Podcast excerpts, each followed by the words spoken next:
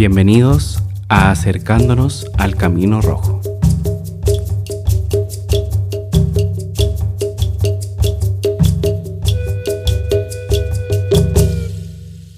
Hola, hola, ¿cómo están? Bienvenidos a un nuevo capítulo de Acercándonos al Camino Rojo. Estoy muy contento porque tenemos un invitado hoy. Estamos con Mitchell, eh, con Matia, que nos acompañan a grabar siempre. Eh, ¿Cómo están, chiquillos? Bien, todo bien. Ya, qué bueno. Bueno, son reales, que en el capítulo anterior no se escuchan. Pero bueno, sí, son reales, existen. Y bueno, quería hablarles de nuestro invitado hoy día. Bienvenido, Fabián. Muchas gracias por la invitación, Felipe. Eh, Fabián es Fabián Negrete Toledo, ¿no? actor de oficio, diplomado en gestión cultural, con más de 20 años en experiencia en desarrollo cultural territorial y producción artística. Cuéntanos un poco de qué se trata esta presentación. Quiero conocerte un poco más primero. Bueno, te conozco, pero quiero que te conozcan un poco más. Sí. Bueno, como tú dices, bueno, mi nombre es Fabián Negrete y agradezco mucho la invitación a, a, poder hacer este programa. ¿Y qué, qué, significa un poco esta de actor de oficio? Partamos por ahí. Eh, cuando hablamos de, de, actores o de la actuación, ¿no es cierto? El actor de oficio es aquel que de alguna forma genera su oficio a partir de, de eso, pues, de construirlo con un otro eh, buscando maestría, en este caso, no yendo a la universidad o a algún instituto profesional. En el caso mío, mis maestros son Pedro Villagra, hijo de Nelson Villagra, eh, hijo también de la Violeta Villarroel. Eh, también está el Luis Guzmán, un director del Teatro Luna de Valdivia, uno de los primeros elencos nacionales que, hicieron el teatro itinerante en Chile. Entonces ahí yo me voy, primero después de conocer a Pedro y, de empezar a hacer este oficio de, la actuación, me voy a Valdivia a vivir con el Teatro Luna, que es un teatro antropológico que sigue una corriente de Eugenio Barbas. Y ahí conozco a Eugenio Barbas, que va a ser mi otro maestro llama a caballo. Eh, bueno, Eugenio Barba es quien eh, transcribe todo lo que Grotowski comienza a desarrollar, todo lo que Grotowski experimenta o genera en laboratorio, Barba lo aterriza y lo coloca en un, digamos, en un sistema de estudio eh, que hoy día se traduce en una compañía que se llama Audintia 3, que es una de las compañías más prestigiosas a nivel internacional. Mm. Y luego de ahí ya mi camino empieza a, pasarse por diferentes eh, eh, maestros. Domenico Castalo, que siguiendo en esta ruta de, los maestros, tengo la posibilidad de conocerlo en Italia y también poder adquirir un poco sus conocimientos.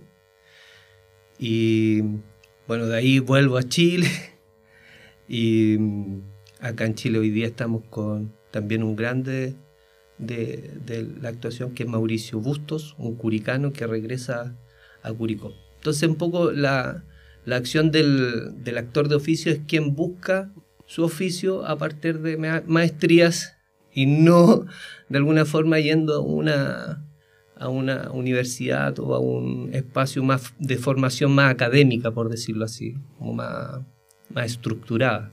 Buscáis como las tendencias del arte que te interesan y a partir de eso eh, te, te acerca a ese maestro y lo sigues estudiando. Mm. Y por el otro lado, que es la gestión cultural, tiene que ver con que eh, en esto de ser o de buscar, ¿no es cierto?, el arte, hoy día acá nos cuesta mucho poder eh, producirnos o poder hacer que, que, que, este oficio, ¿no es cierto?, se transforme en un no quiero decir la palabra trabajo, sino que en una ocupación. Mm. Eh, yo me ocupo de, lo que estoy desarrollando, entonces eh, era necesario poder entender de alguna forma este lenguaje que se propone desde una institucionalidad para que tú puedas acceder a fondos públicos o acceder a, oportunidades que te da el mercado, que finalmente es como te alimenta un poco. Entonces, se hace, se hace imperante el hecho, yo te estoy hablando 20 años para atrás, ¿no es cierto? Sí. Se hace imperante en mí al entender de que yo sí quiero seguir este oficio, que tiene que ver con la actuación, ese es mi, lo que más, me motiva, eh, pero que para poder hacer eso y no frustrarme en el camino, debo generar herramientas que me ayuden a poder entender cómo puedo avanzar y no, no depender de otro mm. para poder hacer ese desarrollo. Entonces, eso ha sido un poco el camino. Pues entonces sigo estudiando siempre la gestión cultural, porque la, gestión cultural es demasiado dinámica, es algo que, que se comienza a desarrollar hace muy poco. En Chile no tiene más de 10, 12 años de existencia. Tan constante crecimiento. Sí, y evolución. Entonces, esa es un poco la presentación, por eso. ¿Y por qué de territorio? Porque decidí que era más interesante eh, poder estar en los territorios, y cuando hablo territorio, en este caso eh, de la ruralidad o de la, de la no, del, no de la ciudad en sí mismo, siendo que sí me gustan mucho las ciudades o las metrópolis muy grandes, pero a mí en particular Santiago nunca me atrajo más allá de un fin de semana o porque estuve estudiando otra carrera antes, pero nunca me atrajo como dinamismo, ¿cachai? Como, mm. Como ciudad la encontraba demasiado violenta para poder estar como ahí. tu lugar de trabajo. Claro.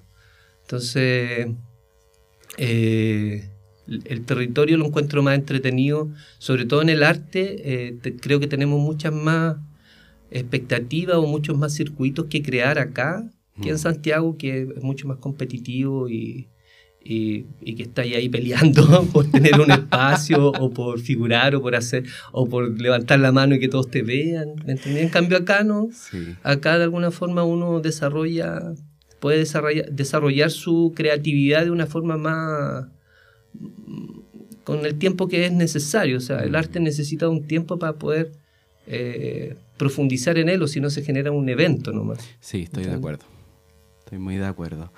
Eh, bueno, me encantó tu presentación, principalmente porque es muy apegada al Camino Rojo. Mi pregunta iba a ser eh, como, ¿cuándo te das cuenta eh, que estás en este camino y me doy cuenta que naciste en este camino. O sea, ser autodidacta finalmente es, ser una persona de experiencia, de esfuerzo, y más que autodidacta solo, porque finalmente eh, te vas apegando a maestros, ¿cierto? Cierto. Entonces, tampoco es que seas un iluminado, sino que necesitas de la gente, necesitas de gente con experiencia. Y bueno, me encantó. Entendí al tiro que este es, tu camino y no es que quieran casillarte ni nada, pero es un camino que se trata de esto, de, gente que vive en coherencia con lo que va aprendiendo de su experiencia. Eh, me hizo entender también que eh, hay, un, hay una dedicación y un esfuerzo eh, de quien lo hace a tu manera, ¿no? Mm de la manera que eliges. Claro. Porque no elegiste la universidad, no elegiste una forma empaquetada, ¿no? Sino que te fuiste haciendo a pulso. sí, igual en eso eh, yo quiero decir que al principio yo me fui a los 18 años a Santiago a estudiar otra carrera que no era, en este caso, actuación. Yo quería navegar, quería ser marino, en este caso quería ser capitán de un barco me fui a estudiar ingeniería en pesca. Eh, y estuve ahí en el cuarto año de una ingeniería en pesca. Pero las cosas de la vida te van mostrando otros lados. Mm.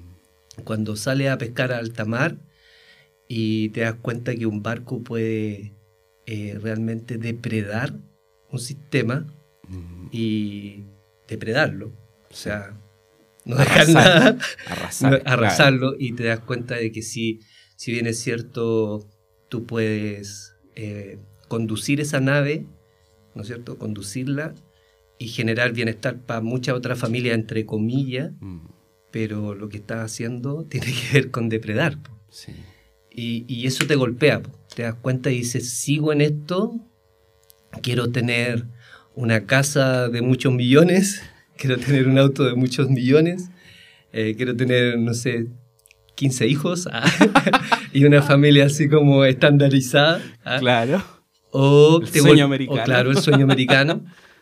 Eh, o simplemente quiero construir un barquito, mm. ¿cierto? Pequeñito, con una vela y navegar por un camino más, eh, más humano, sí. no, tan, no tan drástico. Claro, más liviano, no depredando, ¿no? Sí, no depredando. Entonces ahí, ahí yo me doy cuenta de que no, no era lo mío. O sea, no es que no sea lo mío, sino que eh, era muy bueno, de verdad era muy bueno. Eh, en pesca era muy bueno.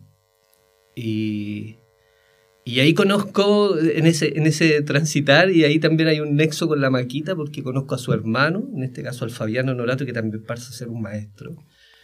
Eh, que me muestra el camino de alguna forma también en Santiago de algo que sí me gustaba de Santiago que tenía que ver con el arte, el arte. que estaba ahí. Y que, si bien es cierto, acá en provincia eh, no lo tenía porque estamos hablando, ¿no es cierto?, año 88, mm. ¿cierto? Acá en provincia, o sea, para ver algo, aquí en Curicó nada. Aquí en Curicó nada. En Talca, yo me acuerdo que iba a Talca y tenía que quedarme en Talca hasta las 2 o 3 de la mañana para tomar un vehículo de vuelta para ir a ver algún concierto. Mm. Año 88.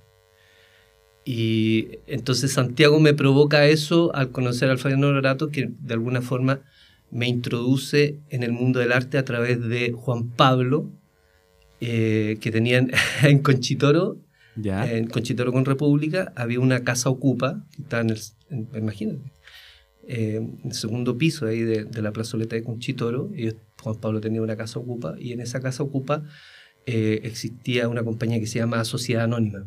Y que fueron los primeros que empezaron a, trabajar el concepto de pasacay o el concepto de, del carnaval en la calle.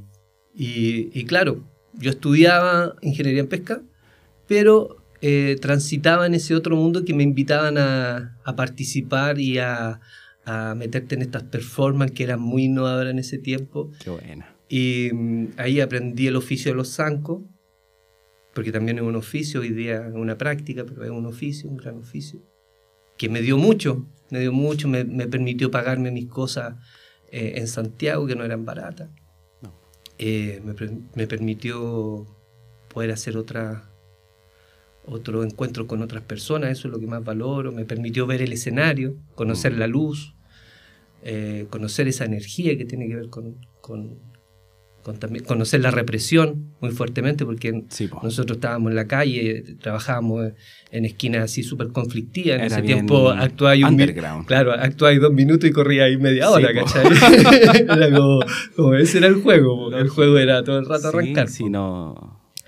Eh, entonces, ese, esa, esa acción viene de posterior, o sea, viene viene de gatillarse eh, por primero darte cuenta que no queríais ser un depredador, sino que queríais mm. ser un humano que aportara al desarrollo más, más de la comunidad. Y ahí también en Sociedad Anónima aprendí un poco también de lo que era ser eh, comunidad, poder trabajar, de trabajar por un objetivo en común, mm. un objetivo que se dialogaba previamente, que se acordaba, que se meditaba mucho sobre lo que, lo que tú ibas a hacer, qué provocaba Mm. ¿Por qué lo estabas haciendo y para qué?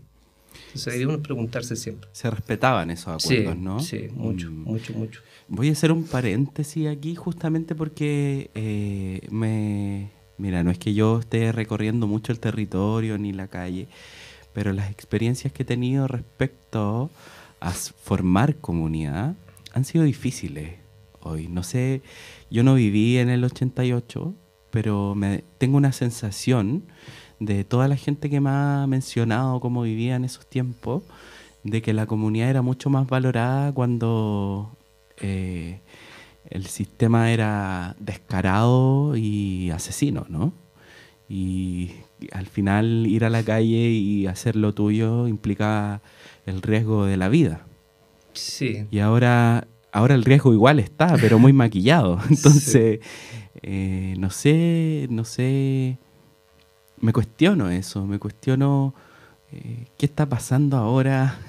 Es todo tan distinto, los tiempos, la forma, eh, la forma del arte, que era un poco lo que conversábamos mm. anteriormente, que me mencionas el arte como una herramienta de conciencia finalmente, ¿no? De desarrollo, de percepción, de conciencia, de amplitud de conciencia.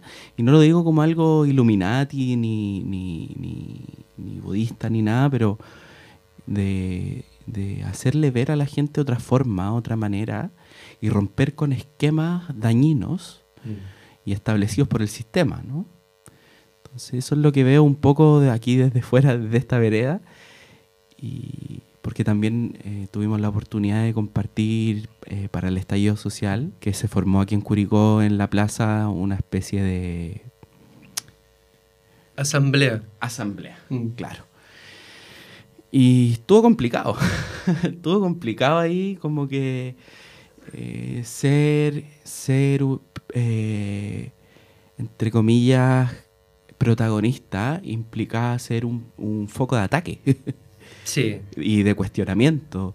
Y francamente eh, guardé mucho silencio, escuché a los, a los protagonistas que a mi parecer tenían la experiencia, las aptitudes, las habilidades, eh, sin desmerecer a los otros, o sea, todos somos parte, ¿no?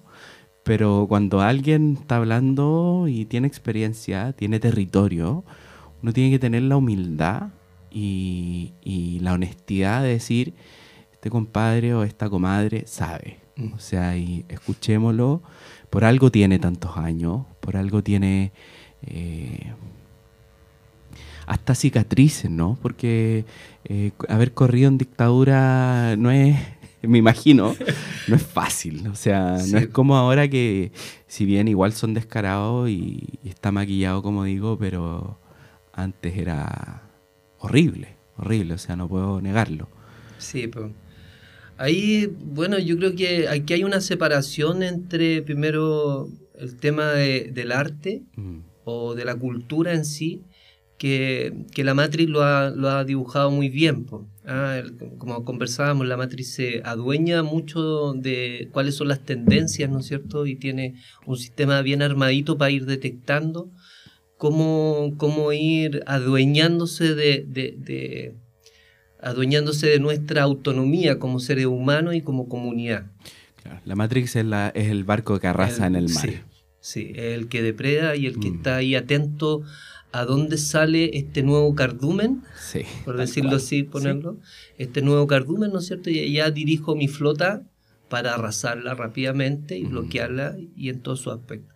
El arte fue y ha sido siempre esta llave, ¿no es cierto?, que puede, que puede de alguna forma rasgar, rasgar estas redes eh, de la Matrix o de este gran barco que depreda todo.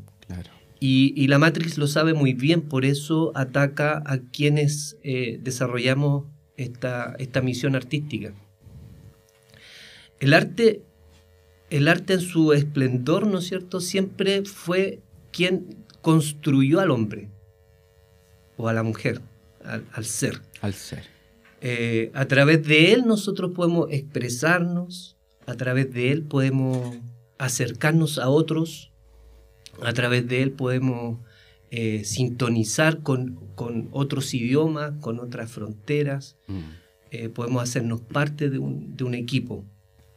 el arte no, aquí hay, y ahí lo generó la matriz de, generarle una separación al hombre. Una incisión. Una incisión así drástica.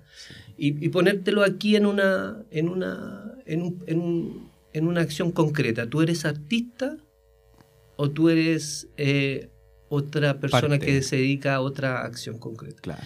Y no es así, eso es lo que no han querido hacer. El hombre siempre ha vivido con el arte y el arte, como te digo, sigue siendo nuestro constructor. O sea, el arte debiese estar asociado siempre desde la educación, ¿no es cierto? Mm. Desde la base. Por eso, por ejemplo, mi consigna hoy día siempre ha sido eh, que el arte es un derecho, no es un privilegio. Mm. Hoy día la Matrix te dice que es un privilegio. Tú debes pagar un bien por, de consumo. ¿no es cierto? Es un bien de consumo, tú pagas. Eh, eh, entendible, todo, el artista necesita que, le pague. Pero como es un derecho consagrado dentro de las constituciones que hoy día se habla tanto, ¿no es cierto? O, un derecho universal, este debiese estar eh, cubierto por el Estado, y cuando hablo Estado somos todos nosotros, pero también cuando se habla, ¿no es cierto?, de gobierno, es el gobierno de turno que tiene que generar las garantías para que esto sea así. Mm. De hecho, los convenios internacionales hablan sobre eso, que tienes que generar el derecho a, las artes.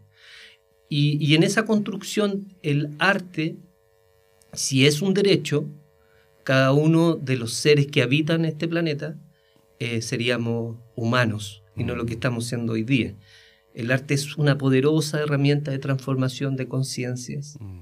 es una poderosa herramienta de comunicación eh, que nos ayuda a entendernos mejor, a comprender qué hay dentro de ti y cómo esas emociones que están revueltas se pueden ordenar, ¿no es cierto? Claro. Porque tú puedes ver a un niño que puede estar eh, muy, muy, muy, muy, muy, muy, muy mal, pero escucha una melodía y él podría entrar en otro, en otra vibración, en otro estado, ¿cierto?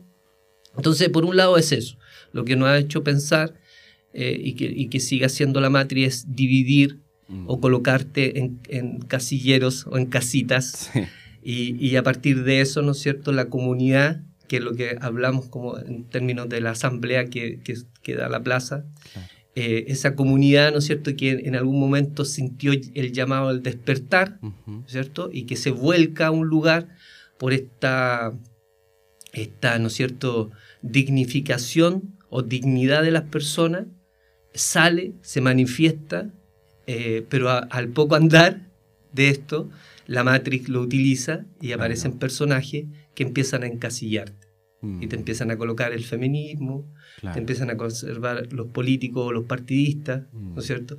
Lo empiezan a colocar en diferentes segmentos. Mm. Y lo que provoca, ¿no es cierto?, esto que había sido un llamado eh, natural, artístico, por decirlo así, que ahí se manifiesta el arte porque aparece, eh, se empieza a, encasillar. Y ahí la matriz, y ahí dice, bacán, cayeron nuevamente. Esto cayó nuevamente en donde yo quería. Lo hicimos, lo hicimos perfecto. nuevamente. Perfecto. Sí, ¿Cachai? Entonces, la estrategia es muy, muy, está muy bien estudiada. Sí.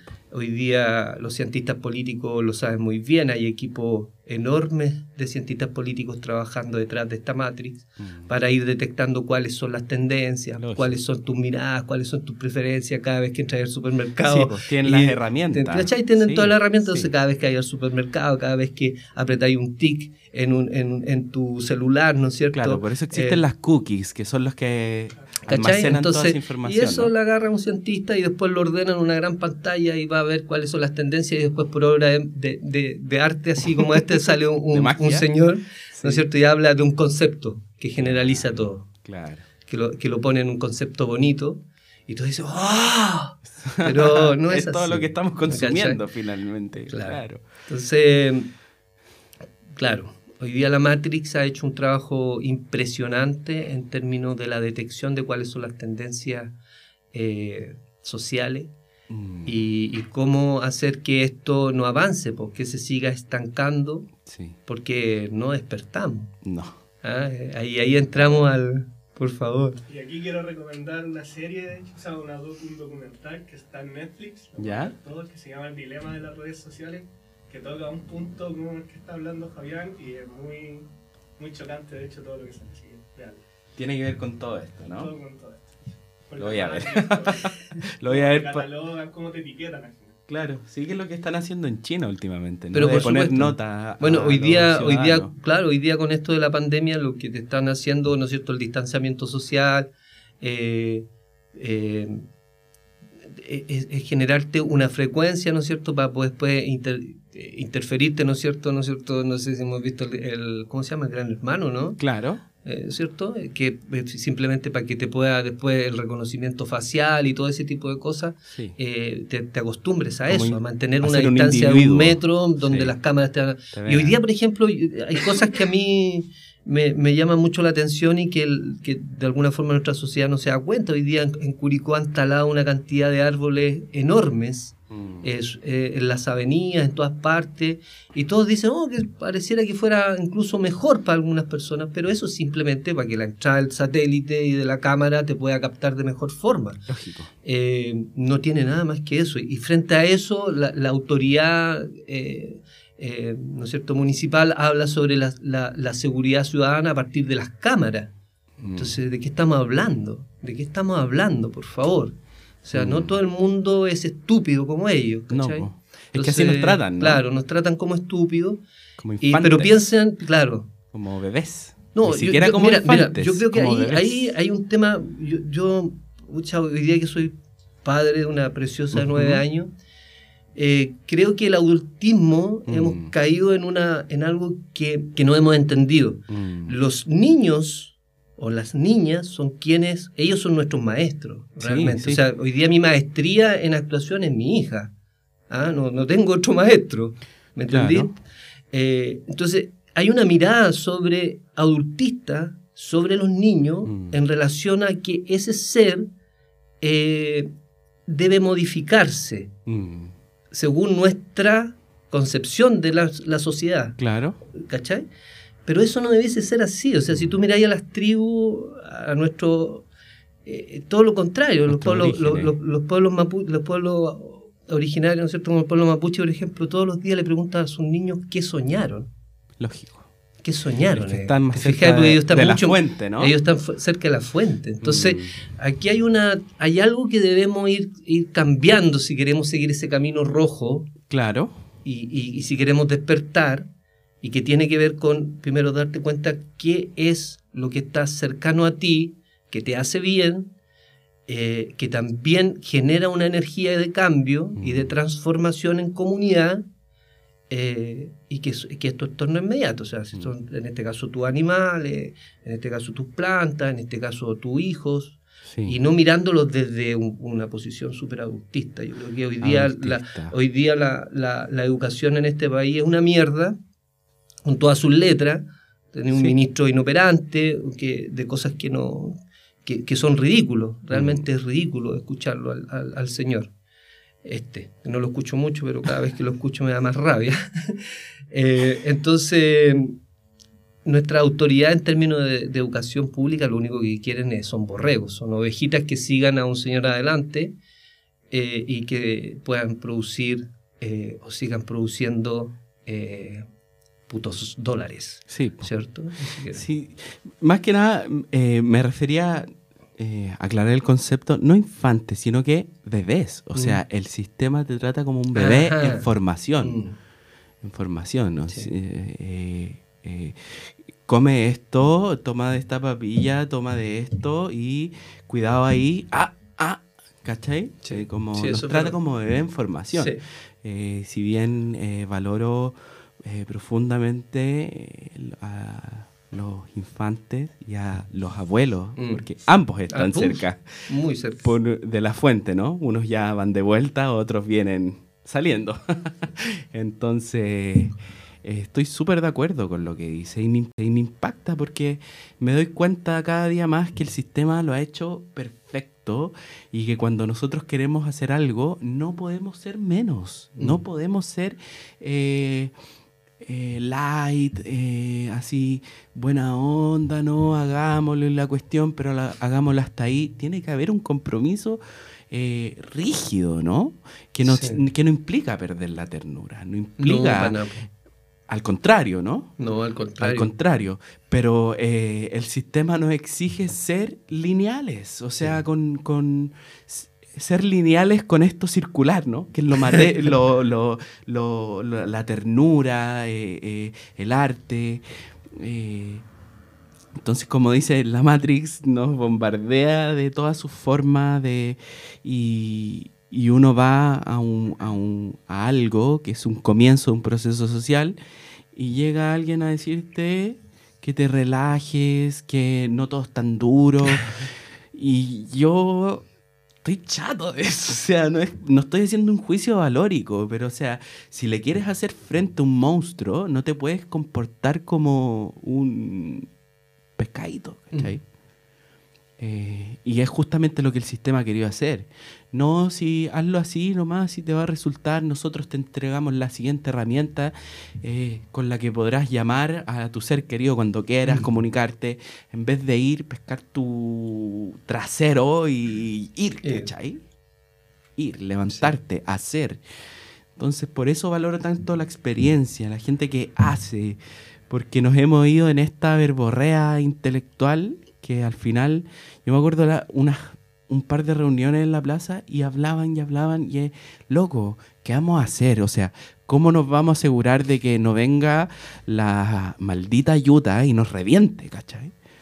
Que fue lo que pasó al final de siempre. Ah. Llegaban, nos reventaban y Mm. la marcha terminaba en heridos, eh, detenidos. No había un, un plan de territorio, ¿no? No. no había una posición en la Mm. calle. Y ellos tienen, o sea, si tú, cuando vimos el, el- los videos de, de, de los pacos que, que estaban deteniendo ese día en el Mapocho y que votaron al cabro, lo votaron, lo empujaron, claramente. Ellos tienen una estructura, una forma, tienen todo y siendo unos completos simios, o sea, perdóname, Mm. pero están hechos para eso, ¿no? Claro. Entonces, me dejáis en shock. como- Pero la idea es que no, en esta primera parte que, que estamos ahí como de alguna forma también sacando nuestra, nuestra mirada más negativa de, de lo, Sí. de lo que puede ser este sistema, pero que también profundiza hacia, hacia cómo mejoramos este sistema, Lógico. entendiendo que esto, lo que estamos hablando, tiene que ver con la cercanía con el camino rojo, porque si bien es cierto, si bien es cierto, hay un sistema eh, aparente que, que, que está por. que, es solamente un 6%, ¿cachai? O sea, si uno lo mira en estadística, es un 6%, y incluso yo diría hoy día ya estaría bajando a un Mm. 4, una cosa así, ¿cachai?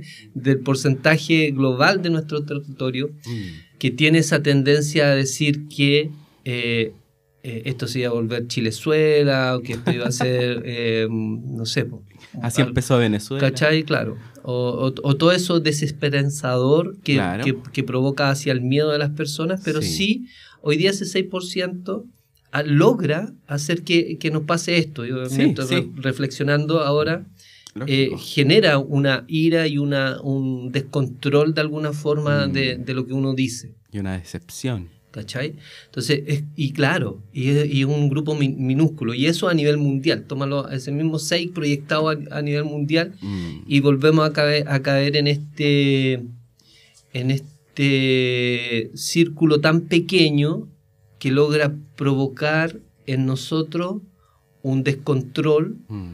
eh, cuando somos mayoría. Claro. Entonces, eh, ¿cómo, ¿cómo logramos hacer que ese 6% o, o- o me- o menor que eso entienda que es hora de que ellos despierten y que puedan entender que cada uno de nosotros eh, somos seres humanos y que vinimos a convivir unos con otros, no a estar separados y se- segregados por una por una ambición, o sea, una, una ambición pucha, horrible, horrible, eh, que está, que está eh, terminando con este planeta, que es el único que tenemos por ahora donde podemos vivir, porque todavía no tenemos algo donde poder salir al, al- al espacio y poder ir a hacer colonia a otros lugares. Lógico. Y cuando, y cuando estén, eh, mal que mal, eh, no va a ser popular. No. Entonces, por lo Sí, mismo, eh, quienes somos parte de, de- del, de la media, ¿no? Y de la mayoría, Mm. tenemos que salvarnos. O sea, si no... Porque el, el sistema ya está en proceso de, de caos. Sí, pues está en un, Ya. está en un colapso. Esto Sí. es- en algún momento tiene que caer, se va a caer el sistema y todo lo demás, ¿cachai? Mm. Tiene que colapsar. Mm. Esperemos. Es- yo- siento estamos- que está. es que- sí, yo también lo siento, pero claro, genera un poco la duda porque mm, a veces tú ves, hay cosas, hay como, como indicios donde tú dices, pucha, ¿qué onda? ¿Qué estás entendiendo? ¿Te Mm. fijas? O sea, por ejemplo, eh, a mí me- yo me acerco mucho a la naturaleza, estoy por lo, por lo general, no sé, voy al cerro la, la mayor cantidad de veces que puedo estar, que estoy acá al lado de mi casa. Y me llama mucho la atención de que la juventud no respete esos espacios naturales Mm. Eh, y, y que por sus redes sociales hablen sobre, oh, qué fantástico es la montaña, qué fantástico son los espacios. Pero por otro lado, yo digo, puta, si te vas a ir a tomar una cerveza, Mm. llévate el envase. Si fuiste al cerro y disfrutaste de, la tarde bien rico, puta, baja tu basura. ¿Cachai? Que son cosas como en una sociedad que se presta y que habla, ¿no es cierto?, hacia afuera y que aparece en tendencia, ¿no? Que es tendencia. No puede ser, mm. no puede ser, ya no puede ser. por ejemplo, anoche veía a, amigo Valverde de Parque Inglés, que él está arriba siempre, recogía el domingo toda la gente, caravana Parque Inglés, ¿no es cierto? Sí. Pero caravana no baja su desecho. Entonces tenéis caca a la orilla del río, eh, eh, gente que todavía se baña con champú en los ríos. ¿Te fijas? Entonces hay, hay unas particularidades de la esencia del ser humano que, mm, que si bien es cierto, uno al parecer, al parecer uno podría entender de que todos lo comprendemos, es ahí a donde está la gran diferencia.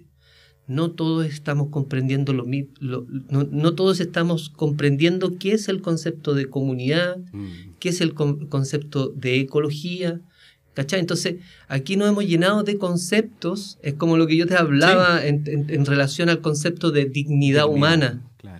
Que, que, yo entré a buscarlo porque me llamó mucho la atención ese concepto y, y me encontré con esto de que la Biblioteca del Congreso Nacional, ¿no es cierto?, tiene una guía cívica donde habla cuáles son tus derechos y cómo, cómo este concepto se desglosa en qué es la dignidad humana. Mm. Pero cuando yo veo y, ese, ese, trabajo que hicimos con Dignidad Humana eh, estaba pensando, pensado en Plaza Dignidad.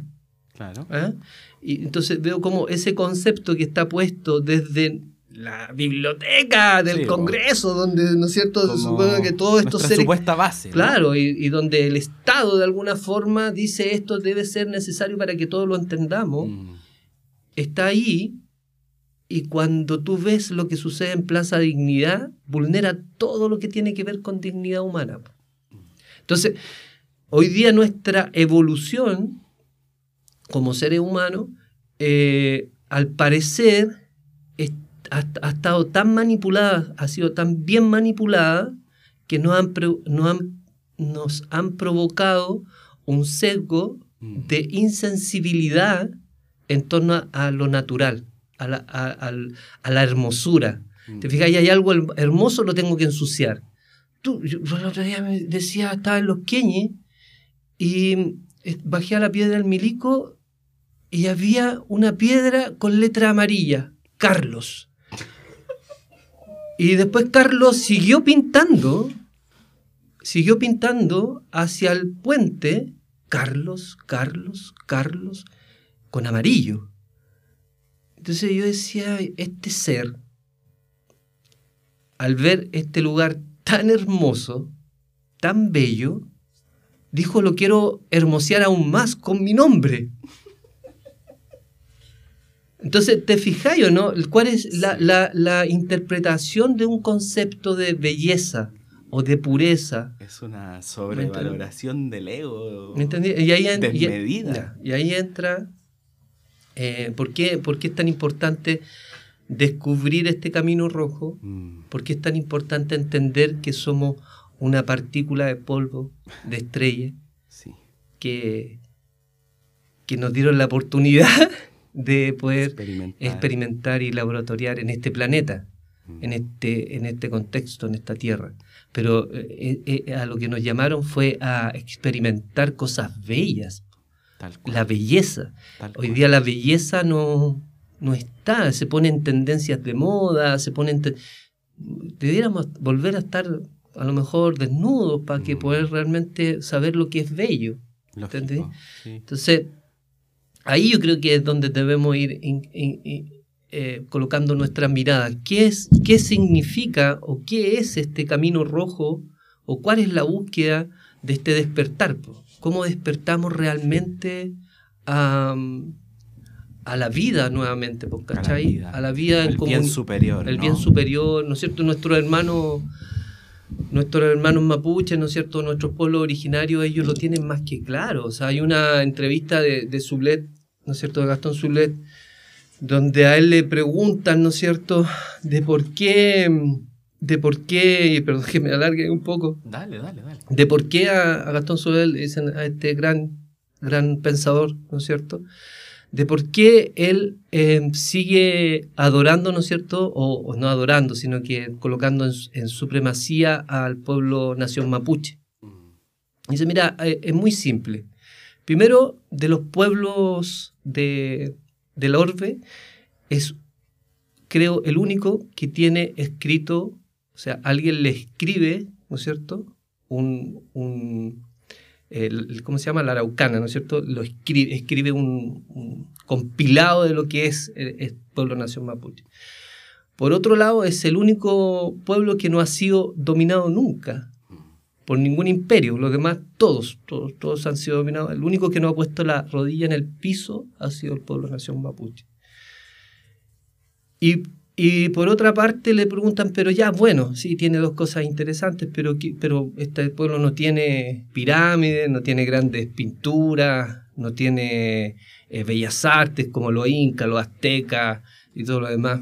dice, mira, dice, el el pueblo nación mapuche eh, se les invita, ¿no es cierto?, al Cusco, cuando ellos llegan, se les invita a conocer ese, ese lugar, hacen un, un, tema ahí de, de, visitar los, los, los peñis a, este otro, a esta otra gran nación. Y ellos le dicen, no, muchas gracias, nosotros queremos seguir viviendo del Maule para allá, ustedes viven del Maule para acá. Pero ¿y por qué? Po? ¿Por qué no quieren tener estas bellezas y todo lo demás? Y dicen, no, pero mira, mira las bellezas que tenemos nosotros. Entonces, le muestran, ¿no es cierto?, el rucapillal, le muestra, ¿no es cierto?, eh, le muestran las araucarias, el paraíso. Sí. Nosotros, nosotros vivíamos en el paraíso, no necesitabais construir, no necesitabais construir estos, estos grandes, estas grandes edificaciones para decir que eres poderoso y fuerte. Vivías en el paraíso y vivías en una estructura que, que, estaba con, con, la naturaleza conectado. O sea, ellos no es que... Eh, no es que el pueblo nación mapuche no escuche a los animales o no escuche a los árboles o no escuche a los insectos, no escuche a las aguas.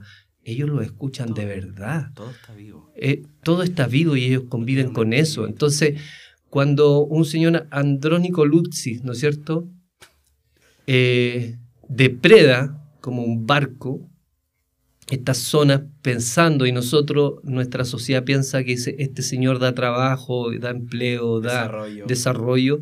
No es así, señores, no es así. Él es un depredador y un asqueroso. Sí, es que hemos ido retrocediendo finalmente. El sistema ha hecho involucionar al ser humano. O sea, la, eh, América y Latinoamérica iban en dirección a, a una evolución, a un desarrollo de conciencia del ser humano, de percepción, de habilidades. O sea, eh, ellos entendían que nosotros éramos semidioses en la tierra. Y eso no implica un lugar de poder eh, eh, opresor, ¿no? No este Dios que nos pintaron también. claro. Entonces, ellos entendían que si seguían el curso de esto que es la Tierra, que es enorme, que es maravillosa, que tiene un orden superior increíble. O sea, la Tierra nosotros eh, la depredamos, creemos que eh, arrasamos y, la dañamos, pero la Tierra se adapta en constante. O sea, nosotros somos un... La Tierra es así y nosotros fuimos. Cierto. Y la Tierra va a seguir. Sí. Entonces ellos, como tú dices, eh, eh, iban desarrollando este, esta belleza eh, dentro de ellos, mm. porque ellos también entendían que eran araucaria, también entendían que eran piedra, agua, eh, no era algo separado de ellos. Entonces, lo que han hecho ha sido separarnos, separarnos de ellos, de nosotros, de... De la belleza. De la belleza. Sí, aquí el tema tiene que ver con eso, entender de que que las cosas superfluas como son la ropa o como son estas cosas materiales no, no, no tienen mm. mayor contenido eh, cuando realmente te olvidas de que deben ser bellas, o sea, cada mm. espacio debe ser bello. Para que tú te sientas bien. Por eso también el sistema provoca casas pequeñas, todo asignado, para que el estrés sea mayor, para que la gente crea que si se supera comprando otra vivienda en otro lugar, se va a sentir mejor. Se va a sentir mejor cuando lo que la búsqueda que tiene que estar está al interior. Entonces, esta búsqueda del camino rojo tiene que ver por ese camino. Cómo, cómo te sientes bien contigo mismo, amándote a ti y tu belleza. Totalmente. Y también tus cosas ahí tan, tan, tan, no sé, pues, hay, hay, cosas que aparecen, como te digo, cuando uno te provoca, este depredador te va provocando y te va arrinconando y te va sintiendo un animal eh, herido. Mm. Sí, lógico. Y también, eh, bueno, no todo, es, no todo es, color de rosa. La belleza tampoco es solo... También está la belleza en, en, el dolor, la belleza en la tristeza, la belleza en la fuerza, ¿no? La belleza en la rabia. Eh, no implica solo esta, este endioseamiento o mm. angelicalización, no sé cómo decirlo, ¿no? Que como eh, que es finalmente lo que hace el sistema, ¿no? que hacernos creer que solo lo que nos genera eh, comodidad es lo bueno. O el placer. O el placer, totalmente. Que, también ahí el sistema eh, lo tiene muy bien estudiado. Sí el placer. O sea, nos han metido drogas diseñadas para provocar solo placer. Entonces, es terrible, es terrible, es como loco, exploten la dopamina, así como, y olvídense de la felicidad, la serotonina, como exploten ahí. Sí, sí. ya olvidamos que todo mm, todo está dentro de nosotros. Entonces necesita algo externo para provocarte la felicidad. Y eso el sistema lo tiene bien claro, por eso te, te hace trago rico, te hace trago rico, te hace, no sé, pues lugares de placer sexual, lugares de, ¿no es cierto?, de todo. todo. todo. Todo. Entonces... Es mantenerte dormido, siempre dormido. Totalmente, mm. totalmente. Por ahí vi una imagen una vez que decía... Eh, y cuando no encontré el sentido, me refugié en el placer. O cuando no encontré el sentido de mi vida, me refugié en el consumo. Mm. Y así. Sí, sí. Y así. sin duda. Sin duda. Bueno, mucha, seguiría conversando eternamente. Eternamente. Eh, estaba muy, muy buena la conversación. Eh, me quedaron algunas preguntitas por ahí, pero yo creo que estamos bien. Estamos muy agradecidos de, que hayas venido, de que hayas conversado. Eh, siempre tuve la sensación de que estaba en este camino. No, no, no es que yo sea un juez, ¿no? Pero eh, si uno tiene una línea, eh, no hay invitar a... Pero también es bueno, ¿ah? ¿Sí? También es bueno porque genera uno una...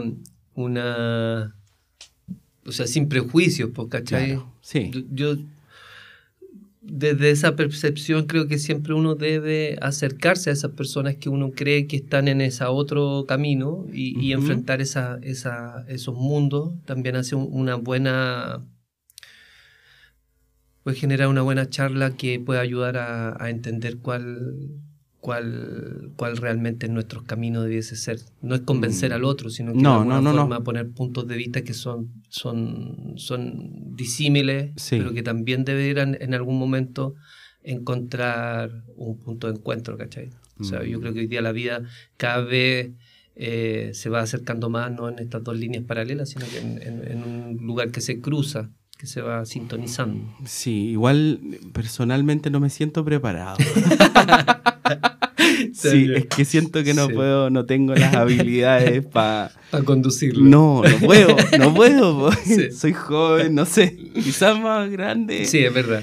Las habilidades políticas se van haciendo con el tiempo. Mm. No, es, no, es, fácil porque eh, a veces hay que poner la cabeza bien fría ante algo que realmente te provoca mucho malestar.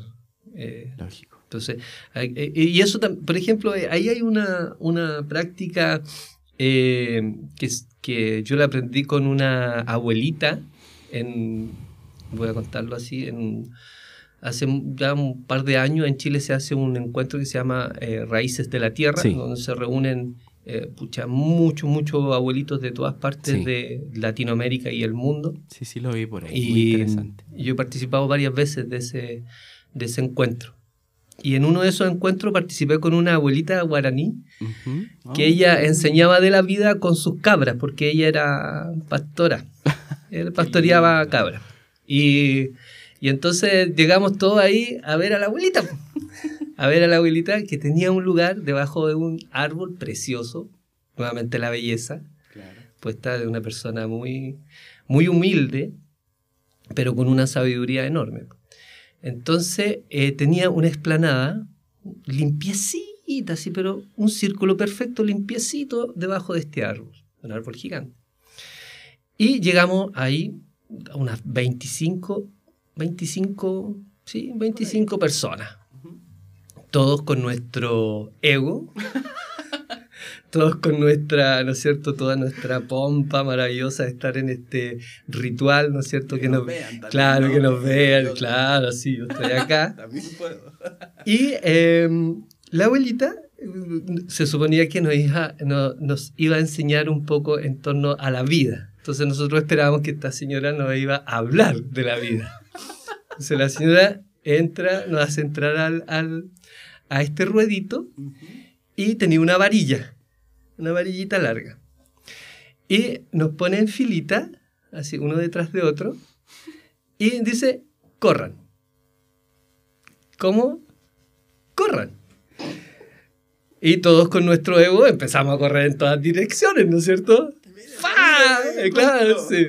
Ella, ella se, puesta en el centro se reía, se reía, se reía y nos dejaba correr para allá y para acá. Y corríamos y todos salíamos para esto. Y después ella con su varillita empezó a ordenarnos. Tum, tum, tum, y nos puso nuevamente en la fila. Ahora dijo, corran. Pero sin desarmar el ruedo. Y empezamos en un círculo a todos a correr. Pero nuevamente unos corrían con una pierna para el lado, otros corrían. No, lleva este ritmo. Mm. Y ahí nos empezó a hacer entrar en un ritmo Luego ella frenaba con la varillita poniéndonos de frente, pero alguno de estas cabritas, ¿no es cierto?, quería seguir saltando y se pasaba. Y ahora volvía a volver a poner en el círculo. Volvía otra vez a seguir.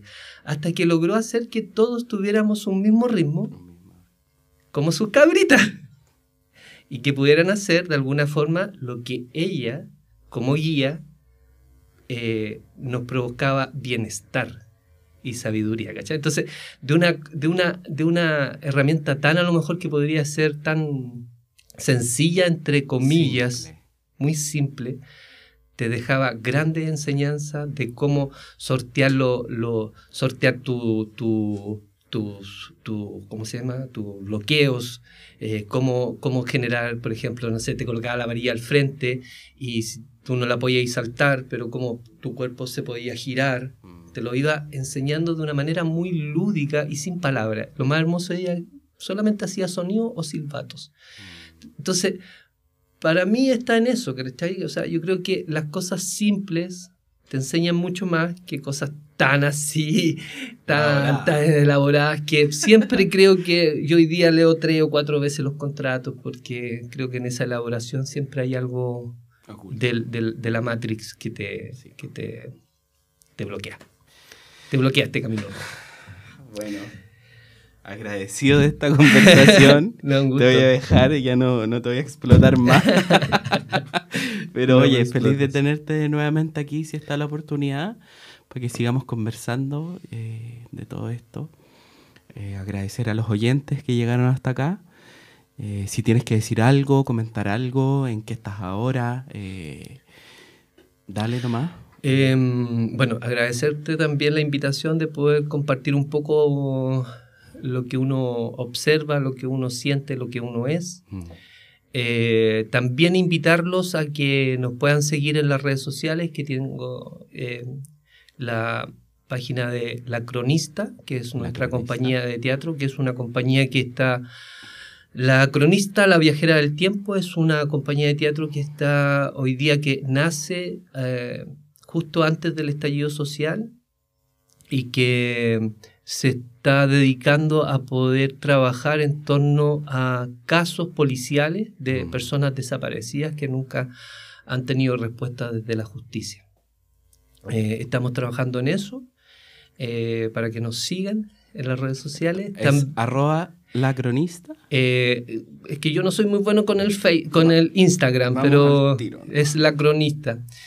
Y también estamos en un trabajo que está muy bonito, que me tiene muy contento, que es un trabajo que se está desarrollando a partir del gobierno regional y el TRM, hay que decirlo, pero también la coordinadora de las culturas de los territorios de la región del Maule, en donde estamos en un trabajo que se llama ProMaucae. ProMaucae. Sí, y los ProMaucae son capítulos de seis biozonas territoriales. Eh, nosotros estamos como en el quinto capítulo y un capítulo bien interesante porque está destinado a esta zona entre los ríos Teno y el Lontué, y estamos hablando ahí como de alguna forma de poner en valor esta riqueza y de lo que estamos hablando hoy día mismo que tiene que ver con el arte, la cultura, nuestro patrimonio natural, inmaterial, mm. cultural y artístico de esta mm. Y por otro lado también siempre acercarnos al Centro Cultural La Micro, que si bien es cierto ha sido un espacio que fue afectado por, por la pandemia en términos de poder tener que cerrar, ¿no es cierto?, Chacabuco 590. Sí. Pero aún seguimos ahí fuerte trabajando desde las redes sociales y haciendo algunas cositas para seguir manteniendo vivo el, el espíritu de la cultura independiente y autogestionada. Eh, aquí en la provincia de Curicó somos parte de una red de espacios autogestionados que, que, que está aquí en la región del Maule. Eh, hay, hay 12 organizaciones que nos reunimos bajo este alero de la red de espacios autogestionados y también somos parte de la red nacional de espacios autogestionados. Y con eso decir también e invitar a otras organizaciones a que en este proceso constituyente mm. nos sigamos reuniendo y sigamos aportando desde nuestra desde nuestros propios haceres aportando a construir, ¿no es cierto?, un un algo, que no le quiero colocar nada, sino que construyamos un concepto, un concepto ¿cachai? No es la concepción, que construyamos, que nos acerquemos, que participemos. Curicó está muy dormido, mm. a la diferencia de otros territorios, está muy, muy, muy dormido, cuesta mucho. Eh, es entendible, pero creo que es necesario que, que que no nos quedemos en las casas, que aprendamos a salir afuera si queremos. Curicó es una ciudad muy hermosa, mm. pero prontamente la oscuridad eh, puede reinar en este territorio si es que los que habitamos en ella y que queremos hacer que esto tenga luz, siga manteniendo esa luz que, que brilla en este Curicó. Ojalá que, escuchen sus corazones. Eso. Eh, bueno, es arroba teatro la cronista. Eso. Eso. Muchas gracias. Y a, Qatar, bien cortito, eh, qué importante eh, dentro de lo espiritual no olvidarse de la materia. nos han llevado tanto a este espíritu que nos hemos olvidado de la materia hermosa que tenemos, que es la tierra, no es la nuestros cuerpos, todo. Así que ese paréntesis pequeño. Así que agradecido. Eh, eh, hacía esa acotación por Promaucae, justamente, que valoraban. Sí, y Promaucae, eh, su concepto es guardianes de los caudales, mm. porque mm, si no, no generamos guardianes de caudales, el Maule lo van a secar. Lógico. Y lo van a secar así. Ya lo están secando, tenemos monocultivo así por todas partes, la minería está aquí. Así que a cuidar nuestros ríos. Ya, muchas gracias. Eh, que estés muy bien. Eh, gracias, chiquillos, por estar aquí nuevamente. muchas gracias. Eh, y que te vaya súper en tus proyectos, en la vida en general. Eso, mandarles un saludo a todos los oyentes. también pueden seguir el Instagram del podcast, que es arroba acercándonos al camino rojo. mi Instagram es arroba Ramiro creo. bueno, pero ahí me pueden encontrar en Acercándonos al Camino Rojo. Eh, nos vemos pronto.